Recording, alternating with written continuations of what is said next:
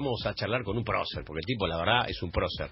Es uno de los eh, deportistas más importantes de la historia argentina, eh, para muchos el símbolo del rugby en la Argentina, y lo vamos a, a saludar ya mismo al señor Hugo Porta. Hola Hugo, querido, ¿cómo le va? Soy Pablo González, ¿cómo está usted?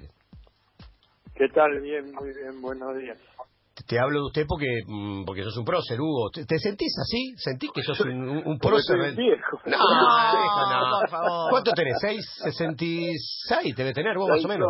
Seis, Seis, ocho, ocho. seis, ocho. Pero está perfecto. No es, ca- no es caro, Hugo, no es caro, 68, olvídate. Pero bueno, ¿te sentís un prócer? ¿Sentís esas cosas o eso no querés ni, ni sentirlo, ni escucharlo? No, no, un prócer no, me siento este, a lo mejor un referente del deporte que, que fue mi pasión y que me, me ocupó gran parte de mi vida, ¿no? Mm, está muy bien, está muy bien. ¿Y hoy, en, en tu vida, qué haces? ¿Cómo te estás, eh, cómo te estás llevando con, con la pandemia? ¿Cómo, ¿Cómo la va llevando la familia? ¿Qué haces vos durante, durante tus días, más o menos, que nos puedas ir contando, Hugo? Bueno, sí, cómo no. Yo este, manejo la empresa, estoy en la empresa de mi familia que fundó mi padre hace más de 70 años. Este, trabajo allí con mi hijo y con mis y con mis primos y bueno eso es lo que ocupa mi el, el día a día de eso como digamos Mm. y después bueno eh, he asumido ser el presidente del club por por dos años y también tengo una fundación este que es una una fundación una organización internacional Sí. donde somos ex deportistas Sí. y, y bueno nos dedicamos a de alguna manera utilizar el deporte como una herramienta de cambio social y apoyar proyectos que utilicen el deporte para permitirle a los jóvenes este educarse, tener una buena salud, así que bueno, entre esas tres cosas Mm. y la familia este pasan mis días. Eh, cuando decís el club, estamos hablando de Banco Nación, porque vos sos como Bocini, viste que acá es, es- es- uno dice Porta, dice Banco Nación, uno dice Bocini, dice Independiente, y bueno, sos el presidente del club. Pero me interesa mucho que nos cuentes un poco de, de la fundación, Hugo. Sí, cómo no. Este, Laurius es una organización internacional que nació como, como un, un premio a la excelencia deportiva hace ya más de 20 años. Este, y al, a la ceremonia, digamos, de, inauguración de la, de la organización vino el presidente Mandela y él nos dejó, digamos, el, el, el legado de que el deporte tiene el poder de cambiar el mundo y que los deportistas teníamos una gran responsabilidad, como dijo él, mayor que los políticos, porque tenemos la, la oportunidad de llegar a los jóvenes con un mensaje directo este, y, y bueno, y llevar esperanza donde no la hay, ¿no? Mm. Así que eh, ese día nació la Fundación Laurius y lo que hacemos es eso, trabajar con comunidades que entiendan al deporte como, como algo que permita a los chicos este, conocer sus derechos, este, tener una buena salud eh, y, y fundamentalmente sonreír y, y pensar que pueden tener un futuro mejor, ¿no? Eh, Hugo, ¿y solamente está el rugby en, en la fundación o tenés otro, otros deportes? No, no, no, eh, casualmente no tengo, no apoyo ningún proyecto de rugby todavía. Eh, nosotros pensamos que los pensamos que los valores están en están en el deporte En el deporte en sí, más exacto. allá de la forma de la pelota digamos Mm. Entonces eh, para nosotros es muy importante capacitar a la gente que trabaja con los chicos este, y entender que que bueno que los valores se transmiten eh, desde desde los maestros no Eh, por eso también creo que en el rugby donde los clubes son tan importantes eh, los para mí los los los que llamamos o los que muchos llaman entrenadores más que entrenadores son formadores porque Claro. este, pasan a los chicos eh, parte de la educación y parte de de la cultura que recibieron en los clubes y es lo que los chicos van a heredar y después transmitir a otros, ¿no? ¿Y qué tiene el rugby, vos como ex, eh, ex jugador, qué tiene el rugby que no lo tiene otro deporte? El rugby tiene algo muy importante, especialmente en los clubes, que es el voluntariado y es el respeto eh, a, a, entender y a darle valor a que una persona eh, sea voluntario, porque ser voluntario es dar conocimientos, dar plata este, para para beneficio de otros sin esperar nada a cambio y creo que eso es una de las cosas importantes de los clubes. Y me parece que la mayoría de los que hemos jugado al rugby, el rugby ha servido para mejorarnos como personas, ¿no? Así que pienso que esto es eh, es una de las cosas que distingue al, al deporte, más allá de ser un deporte de equipo, donde no hay este, privilegios y todos conocen cuáles son sus derechos y sus obligaciones. Fer.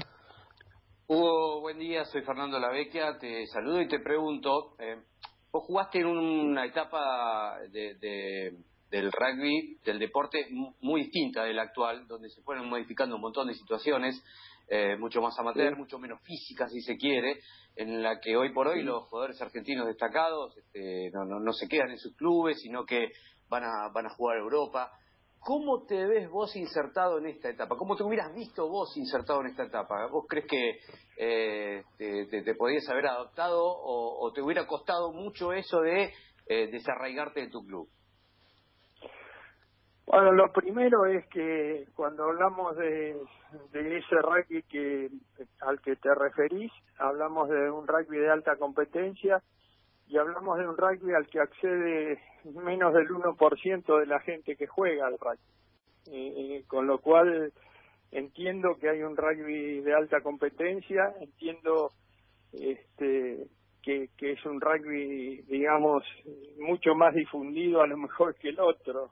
Eh, pero la gran mayoría sigue jugando el rugby que uno este, que uno conoció digamos no este así que creo que eh, si, si haciendo futurología si uno estuviese jugando al rugby ahora bueno a uno siempre le gusta jugar con los mejores no este, seguramente este me, me hubiese me hubiese adaptado pero como lo entiendo al, al deporte, para mí el deporte es una es una fuente de, diversión y si hay algo que, no, que yo no voy a enajenar es la libertad que aprendí a tener este, en un campo de juego, ¿no? El tomar mis propias decisiones, el que no sea nadie dueño de, de mi persona. Este, entonces, como lo entiendo el deporte, hubiese seguido siendo una, hubiese preferido ser una persona este, libre y que tome sus propias decisiones. Así que no sé cómo me hubiese adaptado mm.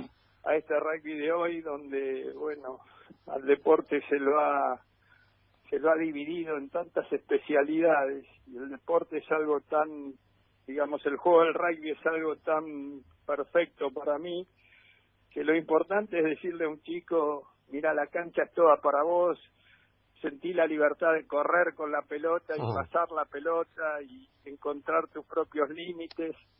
Y hoy me parece que hay mucha gente que lo único que le dice a los jugadores es, este es tu andarivel, esto no lo podés hacer, y le dice más lo que no puede hacer que lo que puede hacer, ¿no? Así que no sé cómo me hubiese adaptado, hubiese sido difícil. En tu, en tu época de esplendor eh, se te señaló como el mejor jugador de rugby de ese momento. ¿Vos te sentiste así o, crees que, a ver, había varios mejores jugadores dependiendo de la posición? El rugby es un deporte de conjunto. Eh, es muy difícil decir fulano es, el mejor del mundo. Eh, uno tenía la, digamos, la confianza de, de haberse entrenado siempre bien, de saber cuáles eran sus eh, sus fortalezas, digamos, pero siempre entraba con con ese respeto respeto al rival, a pesar de estar muy confiado en lo que uno en lo que uno podía hacer. Y aparte cuando te vas haciendo más grande y, vas teniendo una trayectoria, sabes que cuando entras a la cancha este, quien te está enfrentando eh, te conoce y, y, sabe quién sos, eso te da mucha mucha confianza, ¿no? Pero mm. todos los partidos hay que jugarlos y, y como existe acá el, el factor humano, todos los partidos son diferentes, son problemas que hay que resolver en el momento. Así Mm. que yo creo que lo importante es entender que el rugby es un juego de pelota como cualquier otro, donde gana el más inteligente, el que mejor piensa. Y como decía, no sé, un maestro que yo he tenido en el rugby, que fue Ángel Guastela, los partidos no se ganan con la cabeza del, del rival abajo el brazo, se ganan pensando y, y jugando, ¿no? Además de pensar, también vos le pegabas muy bien, porque tu sello característico era la, la- la pegada. Te, eh, ¿Alguna vez pensaste en ser futbolista? ¿Alguien te tentó y te dijo, mira, Hugo, con la pegada que vos tenés, ¿podés ser futbolista o no? Sí, bueno, yo yo fui al club desde, desde muy chico, de los tres años, y como todo argentino he jugado al fútbol un montón, fui a un colegio de curas en el secundario, Oh. a la Salle de Florida, Sí. vivía vivía jugando a la pelota en el patio, me he probado en equipos de fútbol Mira. porque mi viejo no quería que juegue al rugby, pero sí, en algún momento, hasta allá, cuando era grande... ¿En dónde te probaste, Hugo? Este, ¿Cómo? ¿En en dónde te, ¿A dónde te fuiste a probar?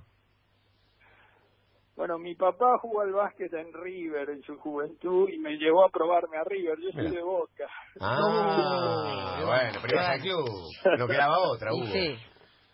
No, bueno, la prueba en River la pasé, era muy chico ahí, tenía tenía 14 años, porque mi viejo no quería que jugase al, al rugby. Ah, mira. Eh, Me llevó a River y bueno, pasé la prueba, después tuve que volver y a la semana llovió y ya me empecé a jugar al rugby y se terminó eso, ¿no? Pero ya después de más grande, jugaba de vidas al fútbol que tenía, yo jugaba los sábados al rugby y los domingos me iba a jugar a una quinta en Tortuguitas que tenía Adidas Sí. y era como era como como una ilusión hecha realidad porque Claro. jugaba con los que con los que habían sido mis ídolos de chico no sé jugué con con Onega jugué Uf. con Madurga jugué con no sé con Amadeo Carrizo y un día Amadeo me dijo usted usted pibe y se está perdiendo el tiempo tiene que jugar al fútbol Mira. y le dije- y en broma le dije en el único club que jugaría sería en Boca y el martes y el martes siguiente este me llamó eh, quien era el entrenador de la primera de Boca y me dijo pibe me dijeron que se va a venir a entrenar ¿Quién es? le ¿Quién digo el no entrenador? no pues yo ya estoy jugando ya estoy jugando al rugby seguí y Hugo, seguí ya ya ¿y estaba la suerte echada digamos ¿Quién era su entrenador de Boca, Hugo? era Carmelo Faraón ¡Wow! Carmelo te llamó y te dijo, pibe, venga a entrenar conmigo a ver cómo andan en el fútbol. Mira vos, qué, qué, qué historia, no la conocía, ¿eh? sí sí una una una, una buena historia Eh, escúchame, y, ya que sos de Boca, eh, ¿qué pensás de todo esto que está pasando con... eh, bueno, ahora ya se resolvió con la, con la situación de Carlitos Tevez, eh, esos grandes ídolos, vos que también sos un ídolo del deporte, pero lo tuyo que es el rugby. Eh, tenés, que, tenés que bajar un cambio y sos Riquelme, bueno, ya lo llamó, tenés que aceptar que, que, mm, que también hay una cuestión de egos en el medio y darte cuenta que Tevez tiene que terminar su carrera en Boca. Vos como hincha, ¿qué sentís? ¿Qué pensás? No, bueno, yo es, es muy difícil hablar de un tema que, que roza la, la política de- interna del club, Mm, digamos. Yo mm. no, yo soy un, un hincha de Boca, pero pero de afuera, pero lo único que podría decir es que eh, así como en el rugby, en el fútbol debe pasar lo mismo. Yo creo que todos estamos en deuda con el club Mm. que el club es lo más importante este, y que el club es el que le dio la oportunidad, no sé, que me dio la oportunidad a mí de jugar al rugby, el que le dio la oportunidad a Tevez de jugar al fútbol. Entonces lo que hay que pensar es qué es lo mejor para el club siempre, ¿no? Far- Hugo, a, a mí siempre me llamó la atención una etapa en la que en el rugby argentino algunos eh, jugadores eh, hacían referencia a que eh, si no se profesionalizaba un poco el entrenamiento de los fútbol, de los eh, rugbyers eh, de, de alta competencia, algunos partidos podían llegar hasta resultar peligrosos. Y esto lo escuché en, más de un jugador. Digo, cuando, cuando los rugbyers argentinos, cuando los Pumas ten- tenían que enfrentar en algún punto a los All Blacks o a Sudáfrica o a Australia, hasta podía llegar a, a- a producirse algún choque peligroso físicamente para ellos. Este, y que a partir de, de- de cierta profesionalización del rugby, bueno, esto se fue emparejando y de hecho ya en los resultados se nota esto. ¿Esto era tan así? Bueno, es, difícil mezclar. Cuando alguien tiene una dedicación permanente a una actividad, este, su, su, preparación es diferente a la de alguien que, bueno, que tiene que estudiar y que tiene que, que trabajar aparte de jugar al rugby, ¿no? Pero también existe algo que, que se llama pasión, que muchas veces iguala las cosas. Este, no hay que olvidarse que en el 2007 la Argentina salió tercera en la Copa del Mundo. Claro con la gran mayoría de jugadores eh, amateurs. Entonces, este, existe algo que se llama mística también, que vestir la camiseta argentina este, hace que uno pueda rendir mucho más eh, de, lo que rinde normalmente. Pero lo fundamental es no mezclar las cosas. Yo creo que eh, hay que tener mucho cuidado con la con, con eso, con que no mezclemos jugadores que toman al rugby como un este como un medio de vida con jugadores que toman al rugby como un modo de vida, ¿no? Entonces este, hay que tener mucho cuidado con eso. Pero eh, siempre ha habido alguna diferencia, digamos, con los clubes o con los equipos nacionales. Eh, nosotros cuando jugábamos sabíamos que los sudafricanos o los neozelandeses eran más fuertes que nosotros. Hoy con el, digamos el rumbo que tomó el rugby, cuando juegan los Pumas juegan de igual a igual con cualquiera este, desde el lado físico, ¿no? Sí, sí. Y de hecho, bueno, sí, de hecho ya en Cuatro Naciones este, eh, tienen una competencia y un roce eh, permanente. ¿Y qué, qué visión tenés sobre esto que se ha hecho tan, este, tan mediático eh, cuando se ve a los Pumas cantar el himno con un sentimiento distinto de la selección argentina de fútbol y enseguida se dice, bueno, esta gente sí siente la camiseta, no como los futbolistas argentinos que, que ni siquiera lo cantan el himno? No, es difícil eso. Mira, el, el, yo siempre digo que el, club es la es la, la, la alegría, digamos, diaria. Vos, vos, vivís en tu club, tenés este, la, la imagen de, de tus compañeros, de, de los símbolos de la camiseta. Eh, el seleccionado es, es el honor, ¿no? Es el honor para, para el que juega en el seleccionado y el honor para el que para que el club sepa que tiene un, un integrante que los va a representar a nivel nacional y nos va a representar a todos. Y aparte yo siempre sostengo que la camiseta argentina, la camiseta de los Pumas es tuya y es mía y nosotros se la prestamos a los Pumas para que hagan durante 80 minutos lo que haríamos nosotros. Que eso, eso es lo que hace que los Pumas tengan una gran identificación con la gente, porque vos cuando los Pumas están jugando, si subís a un taxi, aunque el taxista no sepa el rugby, sabe que los Pumas están jugando y está pendiente, digamos, del resultado. Así que este, jugar por el seleccionado siempre es, muy especial, es algo que se, que se vive intensamente y cada cual lo vive a su manera. Así que alguno lo sentirá a lo mejor más que otro sin cantar el himno, pero bueno, hay cosas que son parte de la del legado, ¿no? Este, por ejemplo, a mí me gustaría que los Pumas sigan entrando caminando al cancha. Mira vos. Este, y eso se perdió. Eh, vos sabés que lo primero que uno hace es emparentarte con, con, los grandes. Uno piensa en el fútbol y te emparenta con Maradona y con Messi. Uno piensa en el tenis y te mm. emparenta vos con, con, con Vilas. Eh, eh, entonces, justamente hoy se cumplen 30 años de, de, la final del Mundial de Italia 90 y veía imágenes temprano de la formación argentina, los italianos eh, silbando y puteando el himno argentino y Maradona con una cara desafiante mirándolos a todos. Y lo primero que pensé fue en el rugby. Y Fernando justo te lleva para este lado, para el tema de los himnos. Eh, uno piensa en, la familia, piensa en el país, en el momento que está parado representando un país. Ese momento estar parado solo con tus compañeros en una cancha, a punto de representar a la Argentina jugando para los Pumas, debe ser inigualable, ¿no, Hugo?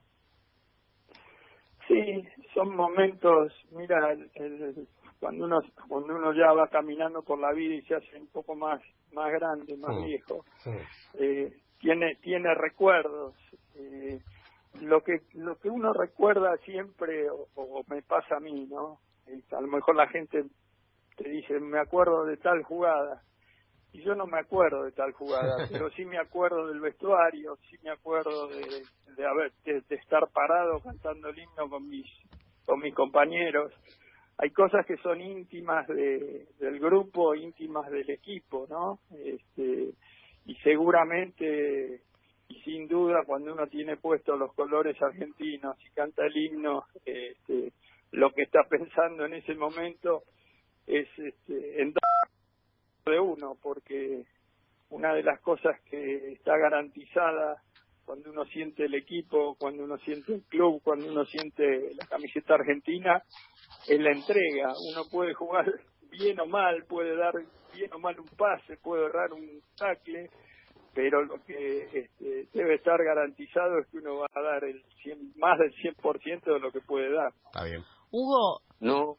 Sí. Yo tengo un hijito de dos años y medio, pero en un par de años, bastante tiempo, viene y me dice, mami, yo quiero ser eh, jugador de rugby. Y yo le digo, no, mi amor, me da miedo los golpes. Es un juego muy bruto. Vos como, como profesional, ¿qué me puedes aconsejar a mí?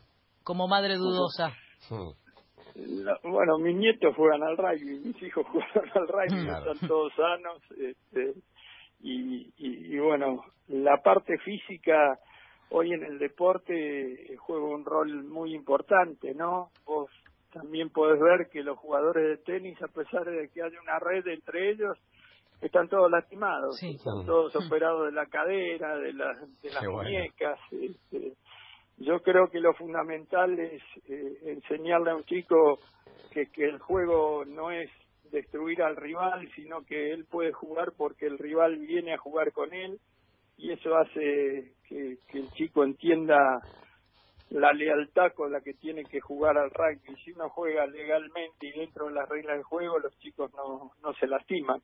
Pero bueno, el, el temor va a estar siempre, ¿no? Mm. Eh, Hugo, estamos hablando con Hugo Porta y te quería eh, preguntar, no, creo que haya muchos argentinos que puedan decir que han tenido una relación de amistad con Nelson Mandela, como la que vos supiste tener, eh, que fue además, eh, bueno, el factor fundamental para unir a Sudáfrica junto con el rugby. esto quizás no, mucha gente tampoco lo sabe. ¿Qué recordás de Nelson Mandela? ¿Cómo fue esa relación que tuviste con él? Y bueno, yo antes dije que el, deporte que practiqué era un deporte sin privilegios, pero reconozco haber sido un, privilegiado, ¿no? Mm. Porque si yo no hubiese sido jugador de rugby, seguramente eh, la persona que pensó que yo podía ser el, el, el, representante de todos los argentinos y el embajador en Sudáfrica, que por ahí no lo hubiese pensado. Pero reconozco ser un privilegiado, reconozco que haber sido eh, bendecido por, por la amistad que pude construir con quien para mí es el, el hombre de la historia reciente, a lo mejor más, más influyente, ¿no? Hmm. Porque todos lo recuerdan, todos lo recuerdan con respeto. Este, y si hay algo que se puede decir de la figura de Mandela, a mí cuando me piden que lo describa digo que Mandela es no sé sería lo más parecido a un rey porque mm. Podía hablar con la misma dignidad con el sudafricano más pobre y con con el político más encumbrado así que de él tengo los mejores recuerdos las mejores enseñanzas y la y bueno y la alegría de haber podido compartir parte de su tiempo, ¿no? Así que para mí y para mi familia ha sido han sido cuatro años muy intensos los que vivimos en Sudáfrica. Vivimos todo el proceso de, de transformación del país. Este, terminamos nuestra gestión después de la Copa del Mundo del 95, eh, que fue algo muy importante para el país porque Mandela tuvo la, la brillante idea y la mente suficientemente clara como para entender que el deporte y en, ese, en esta situación el rugby podía unir a los sudafricanos detrás de un proyecto común. Así que sí, tengo el mejor de los recuerdos. Eh, Hugo, haber hecho los 21 puntos contra Nueva Zelanda eh, hoy, con el paso del tiempo, si lo tenés que titular, ¿qué fue? No, fue un empate. No ganamos. Sirvió para Sirvió para sumar un puntito, para empatar nada más. no, fue. Esas son circunstancias, ¿no? A uno le tocaba le tocaba ser el que ejecutaba y tenía que marcar los puntos, pero el esfuerzo de, de todos, eso está claro. Así que, eh, no sé, a veces uno no lo piensa, pero también el, el haberle ganado a los sudafricanos y haber hecho todos los puntos hizo que después eso tuviera una influencia en mi vida que y en el, de mi familia que, que jamás lo, lo pensé, ¿no? Hugo, la, última te vamos a hacer. Eh, pasa la pandemia, estás un domingo relajado en casa, tranquilo, tenés tiempo y te invitan a jugar en el mismo momento un picadito de fútbol o un partido de rugby. ¿Qué jugás? ¿A dónde vas? No, juego al fútbol, juego al fútbol. Al rugby no se puede jugar socialmente, es muy difícil claro, socialmente. Claro. Este, pero no, juego al fútbol, me divierto más jugando al fútbol sin duda, eh, sin duda. Qué grande. Bueno, Hugo, te queremos agradecer por la nota. Eh, te escuchamos bien, estás tranquilo, estás, se te nota relajado, contento. Y bueno, nada, ojalá que la, que la cosa siga bien para vos y tu familia. Bueno, les agradezco un montón porque a través de ustedes tengo contacto con el mundo exterior. Hace siete días que estoy en casa, pero este, esperando que, bueno, que pase este desafío que tiene la humanidad y que todos podamos salir un poco mejor de esto. ¿La estás llevando mal? ¿Estás haciendo asadito? ¿Estás haciendo alguna actividad física en casa o no? Sí, sí, la, sí, la llevo bien, tengo suerte, tengo una tengo una linda casa y, bueno, y ahí tengo la bicicleta adaptada y hago un poco de ejercicio y trabajo desde casa. Mi, hijo y mis primos pueden ir a la empresa, así que la empresa la, mantenemos activa, pero yo trabajo desde acá, desde casa ahora. Abrazo enorme, Hugo, muchas gracias. Gracias a ustedes, un abrazo a ustedes. Pasó entonces eh, por Planeta 947 el gran